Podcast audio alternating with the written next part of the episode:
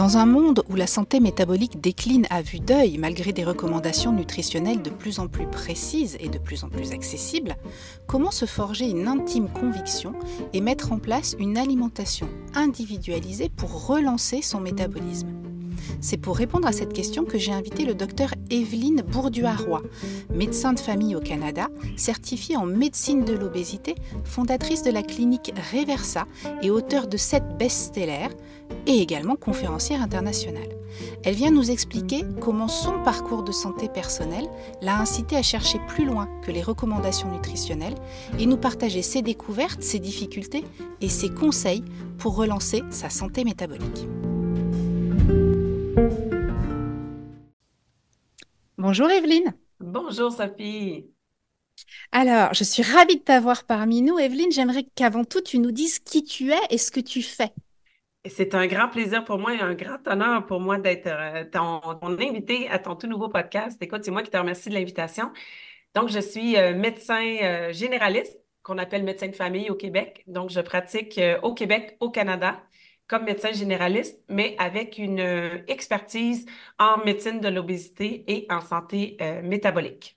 Je suis aussi euh, auteur de, sept livres, dont deux qui sont publiés en France, hein, Inverser le surpoids et le diabète de type 2 avec le protocole Reversa aux éditions Thierry Soucard et Comment jeûner aussi aux éditions Thierry Soucard.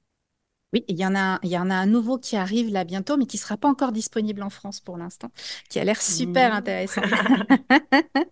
oui, si on a le temps, je t'en parlerai à la fin. On, on, on apporte un, un, nouveau concept intéressant de, du mariage entre la, l'alimentation méditerranéenne et la santé métabolique, mais euh, on s'en reparle si on a le temps à la fin, si tu veux. On s'en reparlera, on s'en reparle. Alors, moi, ce que je voudrais savoir, Evelyne, c'est, tu es médecin de famille, donc en France, c'est l'équivalent du médecin généraliste. Euh, en France, on sait qu'un médecin généraliste, il fait, je crois, 20 heures de nutrition en tout et pour tout pendant ses 8 années d'études. Euh, j'imagine qu'au Canada, ça ne doit pas être beaucoup plus que ça. comment en est-ce que... c'est beaucoup moins. c'est même beaucoup moins, bah dis donc. Ah oui, c'est beaucoup moins. Comment est-ce que de, de, médecin de famille, donc médecin généraliste, euh, on devient expert en santé métabolique et on s'intéresse, comme toi, tu t'es intéressé à la nutrition par rapport à la santé métabolique? En fait, c'est pas un parcours qui est bien tracé et qui est, c'est pas un sentier qui est bien battu parce qu'il n'y a, a pas vraiment de parcours officiel, euh, parcours académique ou euh, de formation médicale continue qui nous mène vers la santé métabolique. En fait, j'y suis un peu euh, tombée, je suis tombée dedans par un peu par hasard, par recherche personnelle, par coïncidence. Et ça m'a amené donc à aller me former ailleurs dans le monde. J'ai dû aller aux États-Unis, en Europe aussi, faire des formations en ligne. en présentiel, c'était plus la mode avant la, pandémie, le, présentiel, il fallait se déplacer. oui, ça coûtait plus cher, mais bon, il y avait un côté humain qui était intéressant quand même. Et donc, je suis aussi, j'ai aussi sollicité des collègues qui faisaient déjà ça, comme par exemple le docteur Jason Fung, néphrologue à Toronto, qui a écrit, entre autres, Code d'obésité, qui est le mm-hmm. livre qui a changé ma vie euh, personnelle et professionnelle. Je, donc, euh, c'est un peu euh, de manière autodidacte, j'ai commencé à comprendre l'ampleur de mes lacunes dans mes connaissances concernant la santé métabolique ça, m'a amené vers un stage, une formation qui a amené vers une, des congrès, etc., de fil en aiguille. Euh, j'ai décidé ensuite de faire ma certification en médecine de l'obésité qui n'est pas offerte au Canada. Donc, euh, vraiment, il a fallu que j'aille, aux États-Unis. J'ai fait mon cours avec euh, l'université Harvard et puis après, j'ai passé l'examen de certification. C'est quand même un processus assez intense là, chez, à faire avec les Américains. Et, et donc, j'ai décroché ma certification en médecine de l'obésité. On est très peu à avoir cette certification euh, au Québec, à l'heure actuelle, on est 22 médecins ah sur plusieurs milliers de, médecins de famille à s'intéresser à, la santé métabolique et à l'obésité. D'accord. Et si, si, si tu parles de ton parcours personnel, je, sais que j'avais lu dans ton livre, je crois que c'est dans Inverser le diabète, euh, où tu expliquais que c'est parce que toi-même, tu t'es confronté à des difficultés dans la perte de poids et pourtant, tu avais l'impression de faire les choses bien parce qu'après tout, bah, tu étais médecin, tu savais un peu comment il fallait manger, euh, et que tu t'es rendu compte, parce que ça marchait pas, qu'il y avait quelque chose qui n'était pas forcément très clair par rapport aux recommandations euh, habituelles, on va dire, nutritionnelles.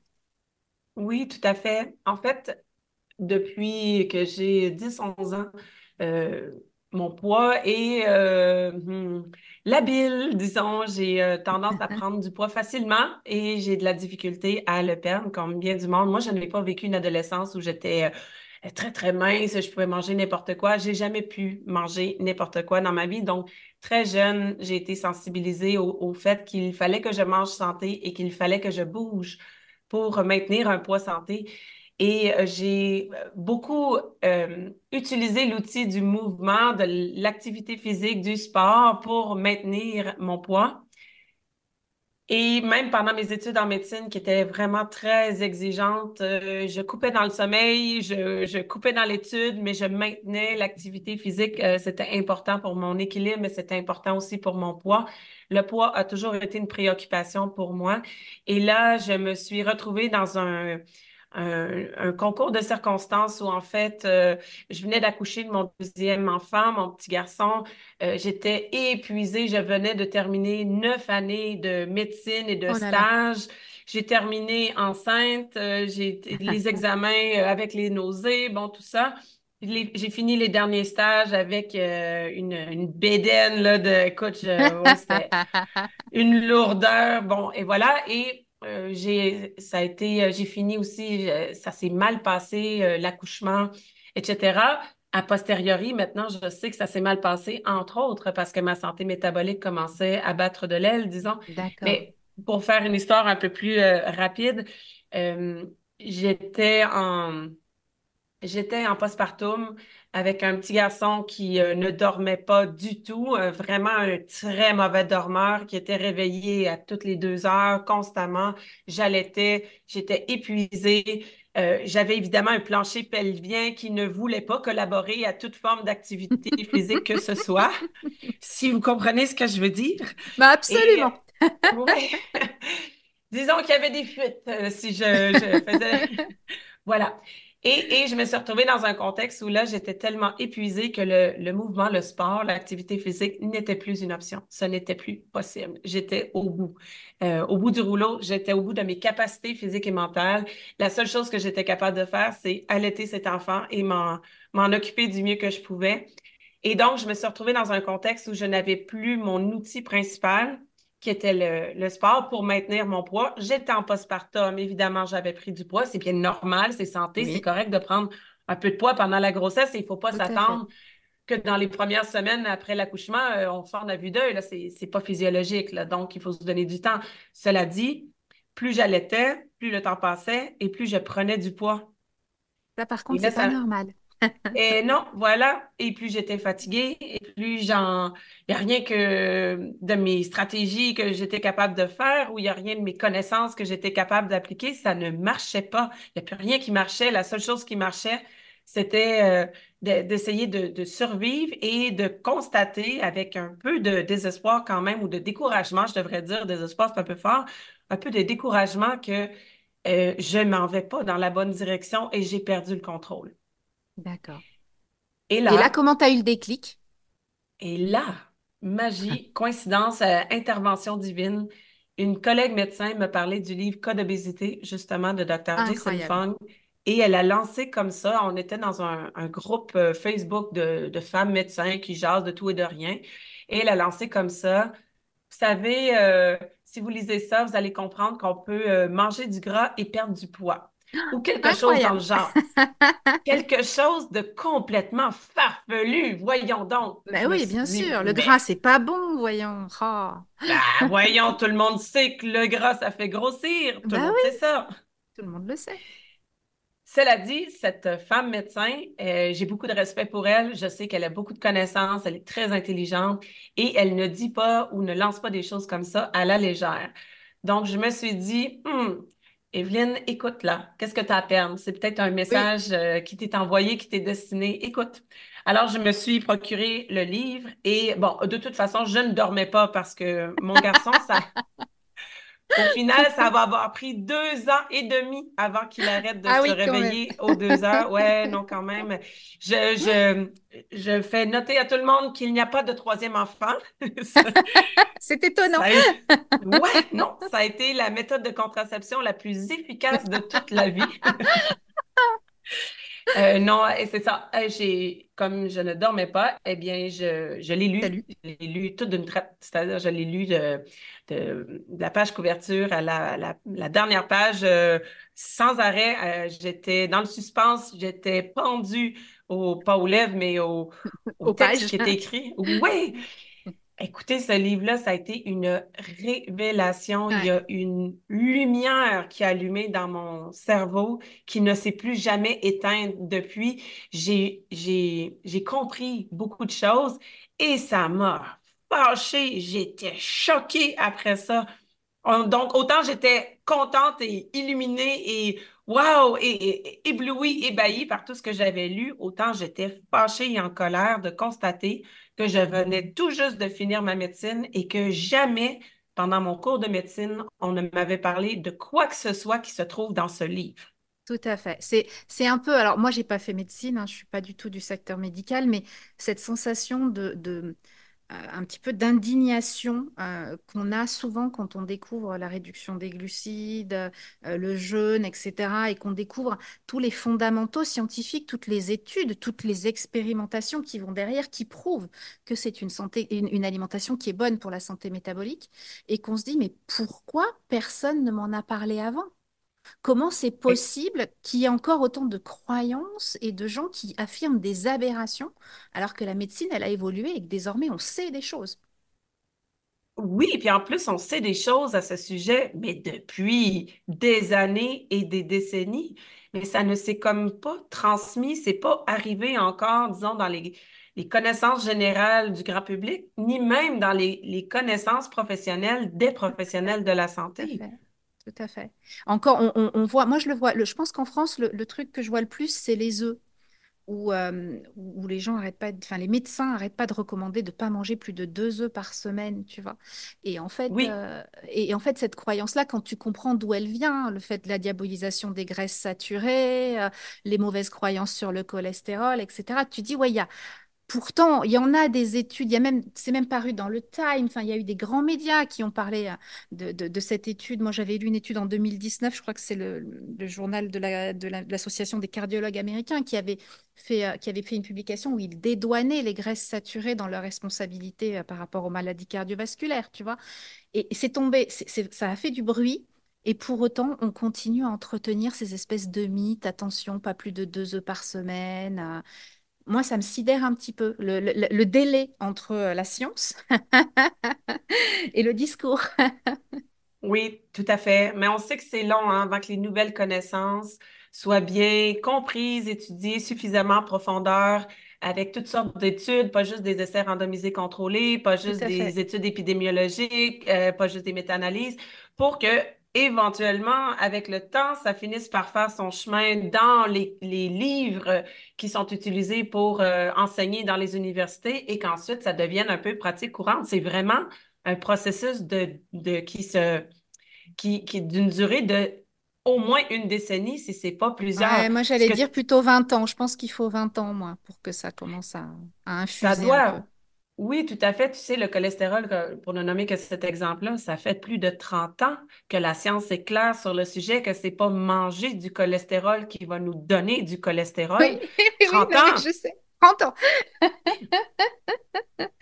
30 ans. Et, euh, et quand tu as des, des- des troubles cardiovasculaires, on te parle absolument pas du sucre, on te parle absolument pas euh, des aliments transformés, des farines, dont pourtant on sait que maintenant euh, qu'elles sont, qu'elles sont responsables de l'inflammation de bas grade et de toutes ces nouvelles maladies dites de civilisation. Euh, mais on continue à te dire non, mais il faut pas manger trop d'œufs quand même, hein. Ça, c'est, Oui, voilà. Ou trop de Voilà. gras. Le gras, comme Ouais. si le gras, en fait, on- dès qu'on l'a mangé, en fait, il, il, il Il vient se coller dans les veines, mais directement. dans les artères. Oui, directement. En fait, il y a, il y a un passage magique entre la bouche et les coronaires, les, les artères du cœur. Et là, le gras s'en va se déposer là. Il reste là, il fait des bouchons. Mais moi, ce il qui, fait. m'épate dans cette croyance-là, c'est de me dire, le médecin qui, qui dit ça, Euh, il n'a pas, pas du tout compris comment ça se passe, euh, l'assimilation des acides aminés, ce qui se passe dans les intestins, comment est-ce que c'est converti. Il n'a pas compris tout le processus, ne serait-ce que de la digestion, en fait. Oui, mais en fait, je vais te dire quelque chose qui va peut-être te surprendre, mais tu as parlé de 20 heures de formation en nutrition en France.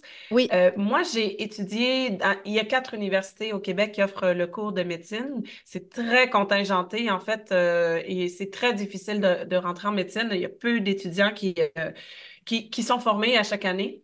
Et euh, l'année où moi, je suis, j'ai été admise à mon université, c'était l'année où ils instauraient un nouveau programme. Ils avaient fait une refonte du programme euh, de, de, médecine, en fait, et on était la première cohorte. On était un peu les, les cobayes, les pilotes. Les bêta-testeurs. voilà. Et dans le nouveau programme, ils avaient jugé que tout le module, le, toutes les heures qui devaient être consacrées à la nutrition et à l'activité physique n'étaient plus pertinentes et ont été évacuées du cours et qu'en fait, il y, avait maintenant, et je ne pense pas qu'ils l'ont rechangé depuis, mais zéro heure euh, consacrée à l'apprentissage de la nutrition et euh, de, des bienfaits de la, de la physiologie du sport, en fait, des bienfaits du sport sur le corps humain. Incroyable. Zéro. Parce que ce n'est plus jugé utile. Les habitudes de vie ne sont plus jugées comme étant pertinentes pour un médecin généraliste de comprendre, de connaître et de, conseiller. En fait, tous nos algorithmes de maladies chroniques euh, commencent par bon, ben, on, diagnostique un diabète ou on diagnostique une hypertension ou on diagnostique une obésité. Première étape, parler des habitudes de vie. Deuxième étape, euh, prescrire un médicament. En fait, on escamote complètement, du moins au Québec, la première étape où on doit parler des habitudes de vie oh, et les médecins en France aussi. En France Sûrement, hein. Et, quand on parle des habitudes de vie, malheureusement, enfin moi j'ai la chance d'avoir un médecin de famille euh, très pragmatique et, euh, et, un jour, euh, on, parlait, je lui avais amené mon, premier livre de recettes que j'avais aussi, euh, qui est aussi édité aux éditions Thierry Soucard, puisqu'on est, on est collègues d'éditeurs. Et mon, tout premier livre de recettes, je lui avais amené parce que j'étais assez fière de, lui montrer, parce qu'on avait déjà parlé nutrition. Et ce jour-là, il m'a dit, mais vous savez, Sophie, j'ai fait 20 heures de nutrition en 8 ans d'études, vous en savez certainement beaucoup plus que moi. Donc déjà, c'est beau pour un médecin d'affirmer qu'il ne euh, sait pas quelque chose, parce que c'est assez rare. Et en fait, il, m'expliquait que, que, en fait, on, même on, ne sait pas comment en parler aux patients. C'est-à-dire que on apprend qu'il faut interroger sur les habitudes de vie, mais on n'est même pas capable de définir quelles seraient les bonnes habitudes de vie par rapport à une pathologie. En fait, ça va être du très généraliste. Manger, bouger, pas trop salé, pas trop sucré, euh, faire 10 000 pas par jour, et puis c'est tout, quoi. Effectivement. Ce qui est dommage parce que tu vois, les professionnels de la santé, les autres qui pourraient nous aider là-dedans, par exemple les kinésiologues, par exemple les nutritionnistes, mais c'est pas tout le monde qui a accès à ces professionnels-là, disons, pour euh, compléter les informations. Euh, du moins au Québec, souvent le, principal point de contact entre les gens et euh, la santé ou la pathologie, c'est le médecin généraliste, c'est le médecin de famille. Donc, ça serait logique qu'on soit un peu mieux formé dans les habitudes de vie parce que tout part de, de là, premièrement. Et euh, deuxièmement, parce qu'on est souvent l'un des seuls points de contact, euh, on a une grosse influence quand même à dire aux gens euh, attendez, là, c'est pas le médicament qui va vous, améliorer votre santé. La santé, la base de la santé, c'est les habitudes de vie. Et ça, il n'y a pas un médicament qui va vous donner la santé. Bien sûr qu'il y a des médicaments qui sont très pertinents pour toutes sortes de problèmes de santé, de pathologies, mais la base de la base de la santé, c'est les bonnes habitudes de vie. Tout à fait. Et en plus, je rajouterais que ça fait un peu en sorte qu'on est dans un système où euh, on attend que la maladie se manifeste et là, oui, on il n'y a aucune prévention. Aucune prévention. Euh, tu sais, l'indice le, OMA, donc c'est le, l'examen pour, pour mesurer une résistance à l'insuline, par exemple. Oui. Euh, moi, j'ai été obèse jusqu'à l'âge de 30 ans. Et chaque fois que je faisais des analyses de sang, le truc bien classique qu'on fait en France, parce qu'en France, ton médecin généraliste, il a quand même tendance à te donner une, une prise de, une ordonnance pour une prise de sang avec euh, cholestérol, enfin bilan lipidique, glycémie à jeun, euh, acide urique, euh, quelques trucs comme ça. Il n'y a jamais le HOMA dedans. Et quand j'ai hein. demandé à, mon généraliste, bonjour, j'aimerais bien faire un test HOMA. et c'était il y a il y a quoi, il y a 10, 10 ans de ça, parce que c'est bien après que je me sois intéressée à la réduction des glucides que j'ai demandé à mon généraliste de faire un test Thomas. Il m'a regardé et il m'a dit, en 25 ans de médecine, c'est la première fois que je le prescris. Hmm. C'est quand même énorme, c'est-à-dire que la résistance à l'insuline, qui est à la base de, ces nombreuses maladies métaboliques, qui est le premier signal, le premier red flag, le premier drapeau. oui, attention Oui, c'est tout à eh ben, fait. personne ne le regarde, même chez une personne obèse. Oui. C'est-à-dire que moi, je pesais 105 kilos. On me disait, mais vos analyses sont incroyables, elles sont très bonnes, madame, il n'y a aucun souci. Ben non, il y a un souci, je fais 105 kilos. ben voilà, tu vois, quand on ne fait pas de la prévention, quand on attend la maladie, ben tant que les marqueurs, donc les tests de sang qu'on demande, les valeurs sont dans la fourchette normale, ben on se dit tout va bien. Mais tout va pas bien parce qu'on n'a pas euh, on attend que les glycémies soient anormales pour dire oh, attention, il y a peut-être un prédiabète en installation ou un diabète de type 2. On Et en fait, ça fait 10 ans qu'il est en préparation. Eh bien voilà, si on dose l'insulinémie, donc le taux d'insuline à jeun dans le sang, déjà, ça nous donne ça nous dit si on est en route vers un prédiabète, un syndrome métabolique, un prédiabète ou un diabète, parce que c'est un continuum, tout ça. Mais plus encore, si on, bien avant ça, si on surveille par exemple, la glycémie à jeun, si on surveille s'il y a une tendance toute douce vers la hausse, sais, on peut être à, je ne sais pas si vous avez les mêmes unités euh, qu'au Québec, mais disons, à jeun, on a, quand on avait 22 ans, on avait 4,8 euh, de glycémie à jeun. À 30 ans, on était rendu à 5,2, 5,3. Puis finalement, ça glisse vers 5,8. Oh, ben 5,8 au Québec, on, trouve ça. En santé métabolique, on sait qu'on est déjà en prédiabète. En médecine générale, disons, on se dit, ah, bon, ben, tout est beau, hein, parce que c'est à partir de 6 qu'on est dans le prédiabète. Mais la, tendance à la hausse elle-même n'est pas normale et devrait faire l'objet d'une discussion sur les habitudes de vie et devrait faire l'objet de prévention. Parlons de votre alimentation, parlons de votre stress, parlons de votre sommeil, parce qu'on est en train de se diriger dans la mauvaise direction. Alors, je ne sais pas au Canada, mais en France, je ne pense pas que les médecins soient formés à parler de ces choses-là. Je ne ben, pense pas qu'ils savent par... non plus. Je sais pas par quel. Je pense pas qu'ils sachent par quel bout aborder le truc. Euh, je, me souviens d'une cliente qui me racontait que son médecin lui parlait de l'importance euh, d'apporter 70 euh, grammes de protéines à son alimentation. et pour le médecin, 70 grammes, c'était 70 grammes de viande. Ah, pas 70 grammes de protéines. Alors qu'on sait très bien, toi et moi, que pour avoir 70 grammes de protéines, il faut euh, 4, fois plus. Donc, euh, on est, ah bah des, des, 300 grammes de viande. Euh, mmh et, et, et, en fait, tu vois, même là, il y, a, une, y a, y a un un monde entre ce qu'ils savent et puis ce qu'ils sont capables d'expliquer à leurs patients. Et j'ai l'impression que le médecin, il n'est pas forcément formé euh, à cet aspect prévention parce que c'est pas ce qu'on lui demande en fait. On lui demande de, réagir effectivement, comme tu disais, à un algorithme. Tel problème, on fait un arbre de décision. Tel problème, on met telle molécule en face ou on prescrit tel examen. Exactement. Donc, je ne dis pas que c'est la faute des médecins, ni en France, ni au Québec, ni ailleurs. C'est, comme ça qu'on est formé. C'est la médecine qui, oui, enseignait peut-être pas dans le, pas dans le bon sens.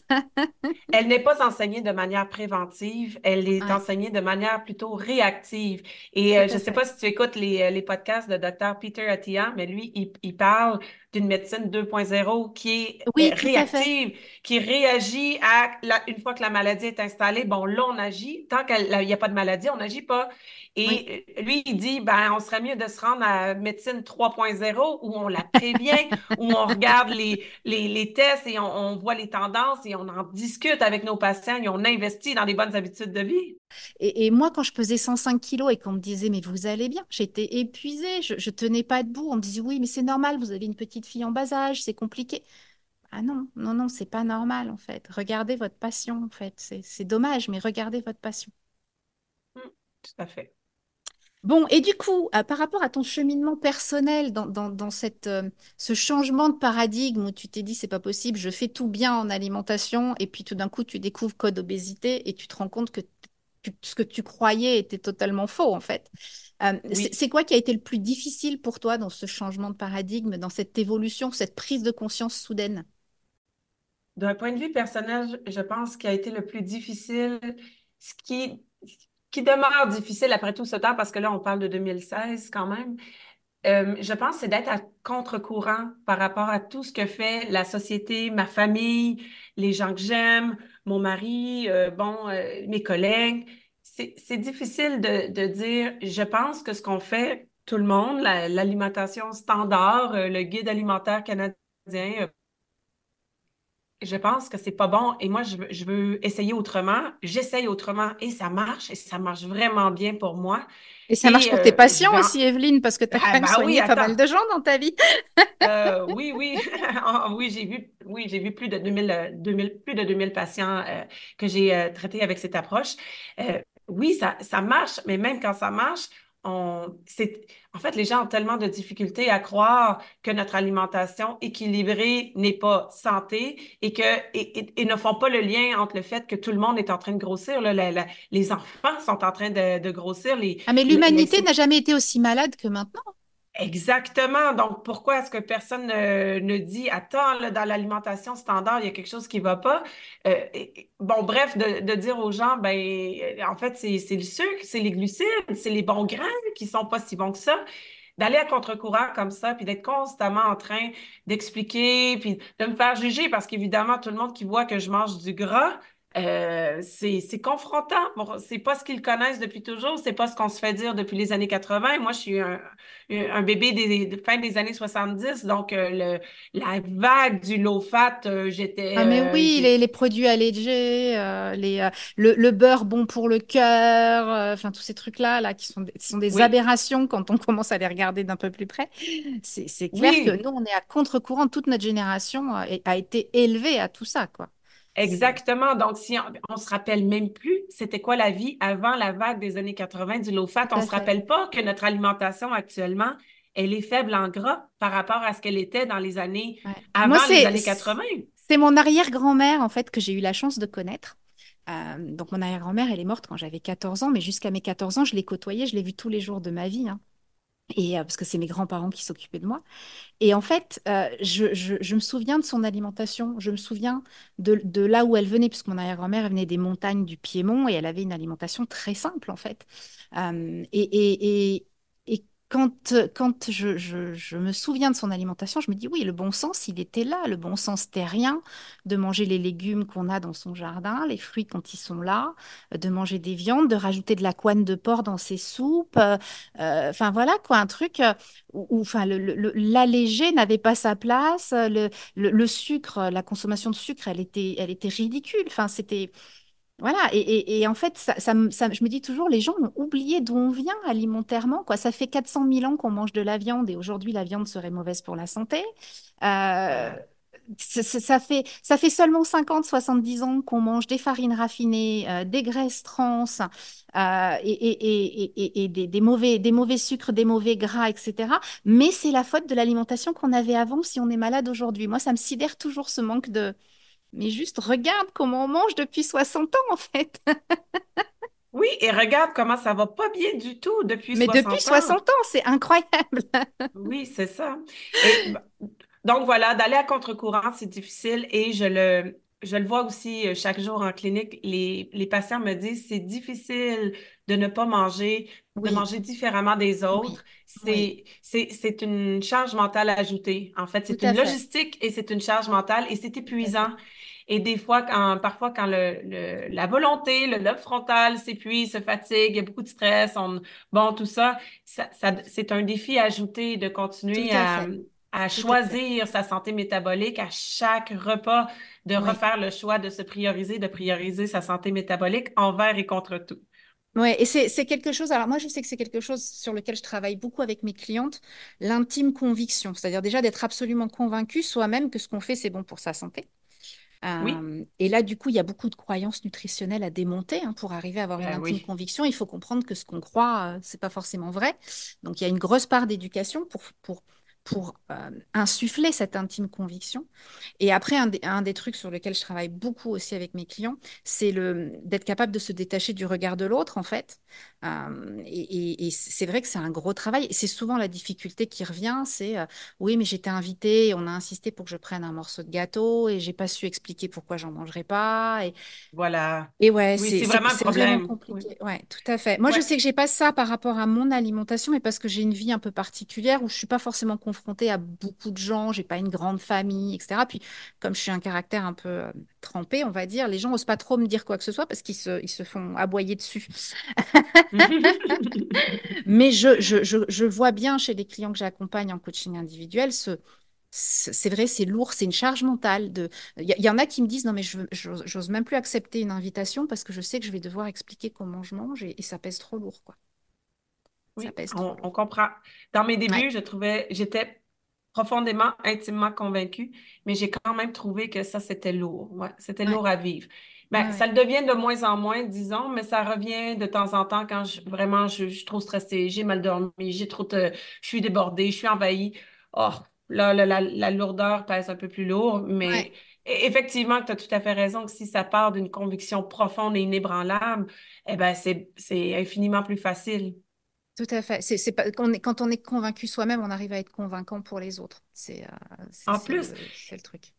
Et en fait, on se rend compte aussi qu'on n'a pas à convaincre les autres et on n'a pas à se justifier, on n'a pas à expliquer, on n'a pas à, s'excuser, on n'a pas.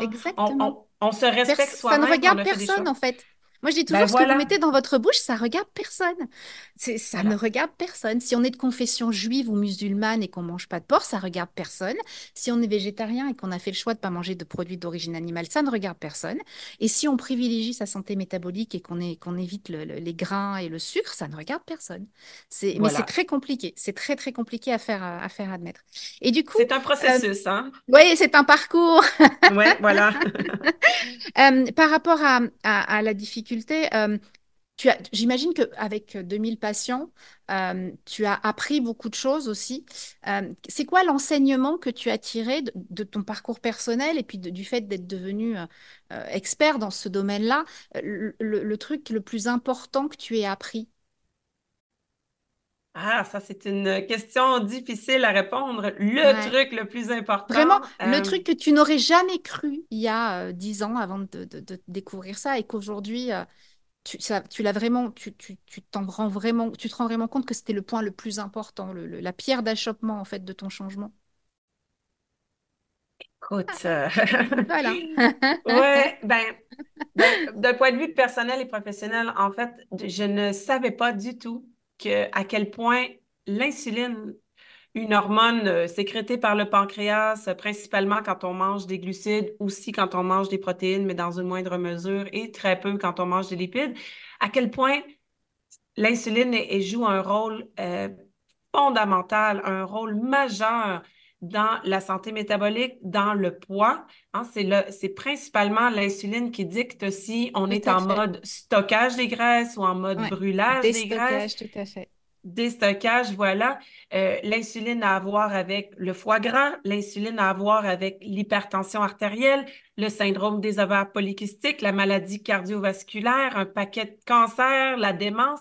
L'insuline est à la base, en fait, de nos habitudes de vie. Et donc, la résistance à l'insuline. Et donc, voilà, voilà c'est-à-dire qu'en fait, moi, je crois que ma plus grosse découverte, ça a vraiment été ça, ça a été la découverte de ce qu'était la résistance à l'insuline et de me rendre compte à quel point personne n'en parle, personne n'évoque la résistance à l'insuline. Et de lire et de relire chaque fois que je tombe sur des papiers qui parlent de résistance à l'insuline impliquée dans l'Alzheimer, la, démence, le, effectivement le SOPK, la maladie de Nash, etc. Et, qui dit résistance à l'insuline dit impact des glucides, hein, mais, c'est fou. En fait, c'est vrai que ça a été le, l'insuline, ça a été la découverte, en fait, parce que c'est une hormone dont j'imagine que toi, on t'avait pas trop parlé, à part le fait que c'était quand il y en avait moins qu'on était diabétique, peut-être? Oui, ce qui est même pas vrai en plus. En plus. en diabète de type 2, il n'y en a pas moins, il y en a trop. C'est en type 1, mais bon, diabète, diabète, on s'injecte de l'insuline, voilà à quoi sert l'insuline. Principalement, c'est ce que j'ai retenu de mon cours de médecine. Peut-être qu'on m'a enseigné un, peu plus de détails, mais on ne me, ça c'est sûr, on, ne m'a jamais enseigné que les maladies chroniques liées au style de vie, en fait, les, maladies là, qui n'existaient pas il y a, ou qui étaient très rares il y a 100 ans, il y a 150 ans, eh, eh ben, elles, ont toutes une racine commune qui est l'hyperinsulinémie, la résistance à l'insuline. Et donc, et donc, on a un pouvoir et un contrôle sur le, la prévention ou le renversement de ces, de ces maladies-là, puisque l'insuline, ben, c'est notre alimentation et c'est nos autres habitudes de vie qui ont un impact sur l'insuline qui, qui sont la clé. Et ça, ça change tout. De savoir ça, ça change tout parce que ça, oui, on veut un mode de vie, en fait, incluant l'alimentation, incluant la non-alimentation, le jeûne, incluant le sommeil, le mouvement. On veut un mode de vie qui prend en considération est-ce que ceci va avoir un impact négatif sur mon, taux d'insuline? Est-ce que euh, ceci ou cela va avoir euh, des effets délétères, des effets nocifs sur ma, résistance? Est-ce que je vais détériorer ma résistance en faisant ceci, cela? Maintenant, ma, ma vie est plutôt centrée à euh, prioriser un des comportements qui gardent mon taux d'insuline le plus bas possible et ma glycémie la plus basse et la plus plate possible. Tout à fait. Tout à fait. Moi, je parle toujours de, de, relancer la sensibilité à l'insuline, en fait. C'est-à-dire de trouver les, les, aliments et les comportements qui vont relancer la sensibilité à l'insuline, euh, parce que c'est ce qui relance, en fait, au final, le, métabolisme. C'est ce qui fait qu'au lieu d'être resté en mode stockage en permanence, il passe en mode déstockage, il se met à tourner rond, hein, comme un moteur de voiture. Tu sais que j'aime bien les, les comparatifs avec les moteurs des voitures. OK Et du coup, là, demain, tout de suite, euh, quelqu'un qui nous écoute et qui se dit Ah, mais oui, c'est vrai, moi aussi, j'ai tout essayé pour perdre du poids et, et, et les, les, les recommandations, j'ai respecté les recommandations d'alimentation équilibrée, j'ai fait attention à ce que je mange, etc. Ça ne marche pas. Moi aussi, j'aimerais tester euh, cette alimentation, cette réduction des glucides, euh, ce renversement de la résistance à l'insuline. Si tu avais un conseil à lui donner pour commencer demain, ce serait quoi? Laisse-moi d'abord dire, si, tu permets, Sophie, que oui. Euh, plus on est résistant à l'insuline, plus, peu importe ce qu'on fait en termes de, de, d'efforts pour perdre du poids, plus ça va être difficile, voire impossible. Il faut absolument comprendre que si on sécrète beaucoup d'insuline toute la journée, si on a un haut taux d'insuline, on a de la résistance à l'insuline par défaut et que la, cette euh, hyperinsulinémie-là, elle est inhibitrice de la lipolyse. On ne peut pas brûler des graisses, que ce soit les graisses qu'on mange ou les graisses qui sont entreposées dans nos fesses. On ne peut pas brûler de la graisse si notre insuline est élevée. Et donc, même si on fait un régime très hypocalorique, on, tombe à 800 calories par jour, 750 calories par jour en se disant, mais je vais bien finir par maigrir. Et il y a des gens qui n'y arrivent même pas avec euh, une diète hypocalorique euh, drastique, euh, sévère, extrêmement stricte comme ça, parce que la résistance à l'insuline inhibe, elle bloque le brûlage des graisses. Et donc, quand j'ai des gens qui me consultent pour la perte de poids, qui me disent, écoute, je fais tout ce qu'il faut faire et ça ne marche pas, je ne perds même pas une livre, je fais des jeûnes de trois jours, je ne perds pas une livre. Euh, au Québec, on est à, cheval entre les deux, un livre kilo, livre kilo.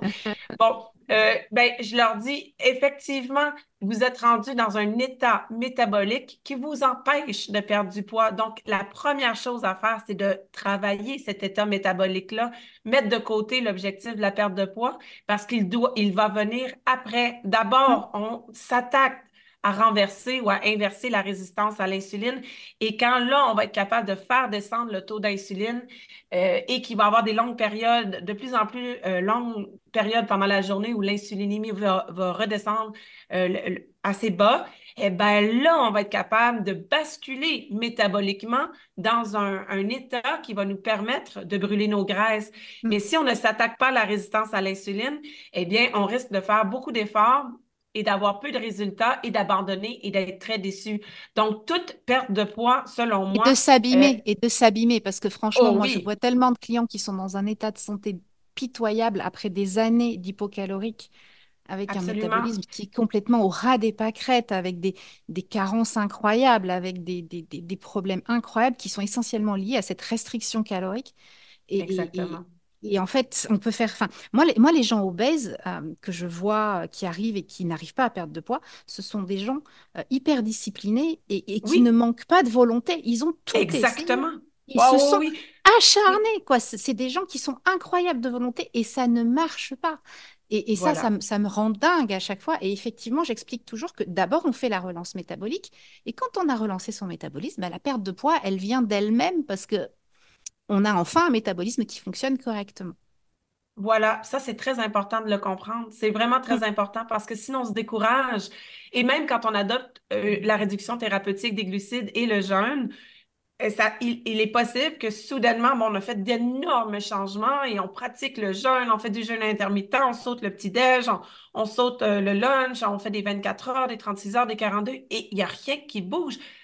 Il n'y a rien qui bouge sur la balance, mais il y a toutes sortes de choses qui sont en train de se mettre en place et il faut persévérer. Tout à plus il n'y a rien qui bouge, plus on doit se dire Waouh, je devais avoir une résistance à l'insuline. J'ai beaucoup de choses à réparer. La réparation invisible est en cours.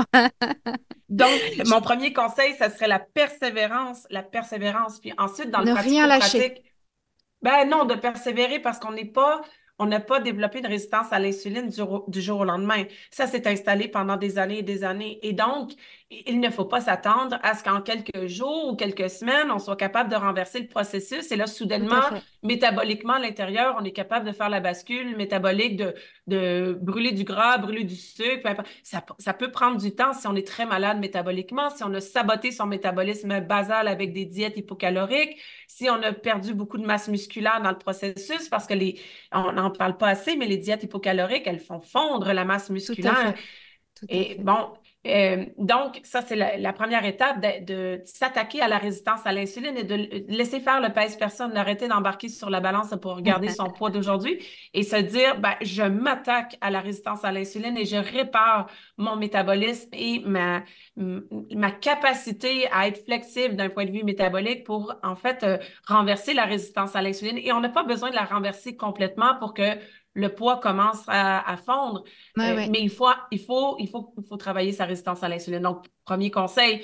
Deuxième conseil, bien sûr, lire et s'informer et être bien accompagné dans la mesure du possible pour ne pas faire n'importe quoi, avoir pas de résultats puis se décourager ou, faire des choses qui pourraient être dangereuses. J'ai vu souvent des, des, patients en clinique combiner la réduction thérapeutique des glucides avec de l'hypocalorie euh, attention. ça, je le vois souvent aussi. Oui. On garde les vieux réflexes. Oh là là, oh là là, mais il faut pas trop manger. Et, en fait, ben, là, on a, on a. Ou alors des gens qui font. Alors, moi, là, c'est quelque chose que je trouve très dangereux aussi. C'est les gens qui pensent que quand on, quand on réduit les glucides, euh, on peut quand même se faire des cheat meals dans la semaine. Eh Donc, ben euh, Donc, des gens qui, qui, pendant cinq jours, font hyper attention, mais le week-end, on boit de l'alcool, on mange du sucre, on mange de la farine, etc. Parce que c'est le week-end, c'est pas grave, je reprendrai lundi. Et malheureusement, un métabolisme, un métabolisme déséquilibré qui tourne pas bien rond, il apprécie pas tellement ce genre de choses normalement. Effectivement, tu as tout à fait raison. Donc, il faut essayer de s'en tenir.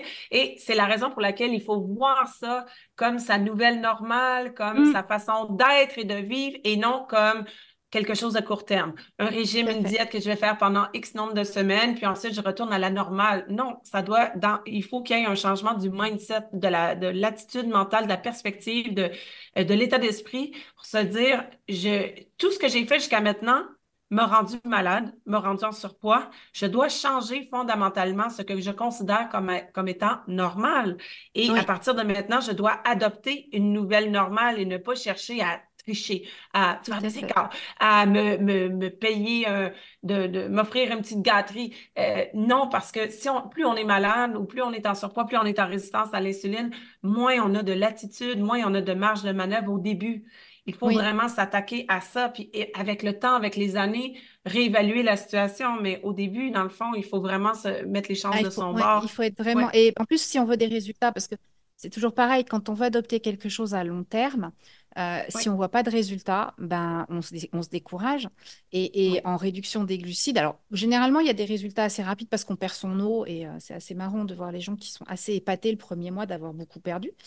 Et puis, euh, et puis après, ça s'arrête parce que là, on rentre dans le dur.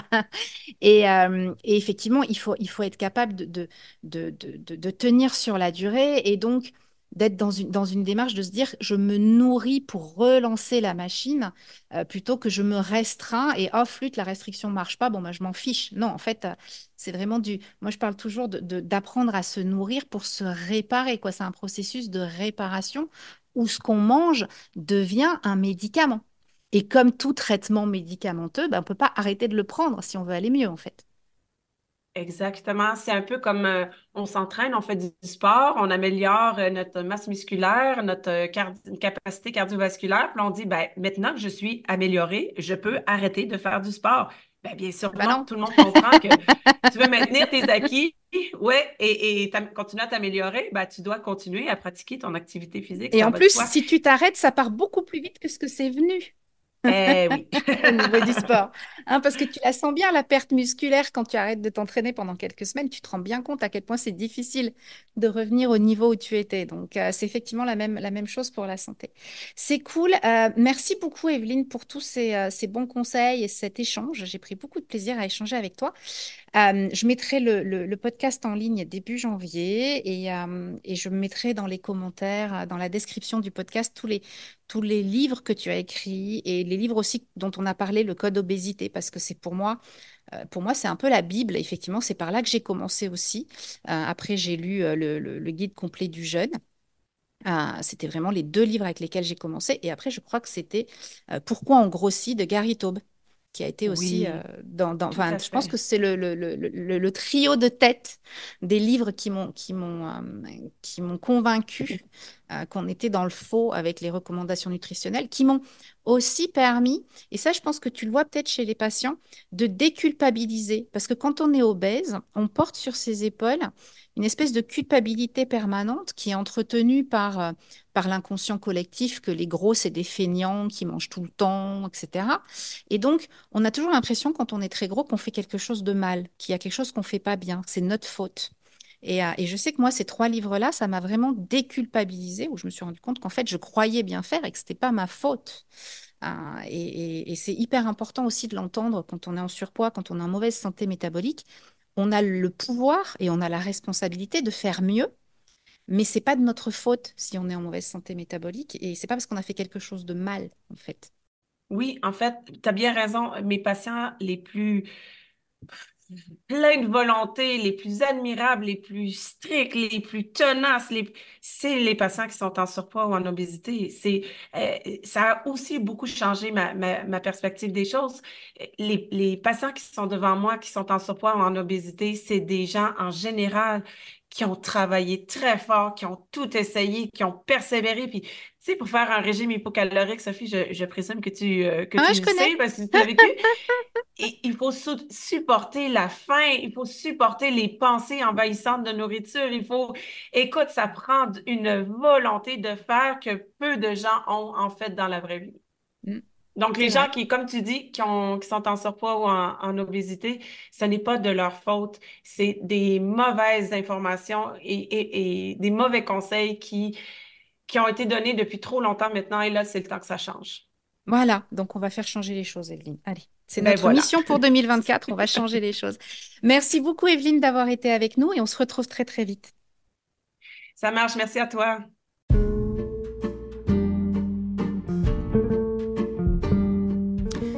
Comme on vient de le voir avec Evelyne, perdre du poids passe avant tout par une diminution de la résistance à l'insuline, puisque cette hormone inhibe la lipolyse, empêchant le corps de passer en mode déstockage.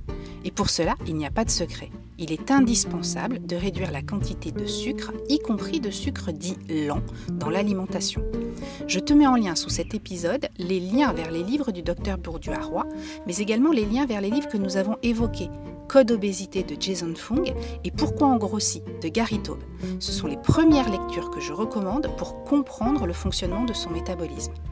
On se retrouve très vite pour un nouvel intervenant passionnant dans Parcours de santé. N'oublie pas de t'abonner et merci pour ton écoute.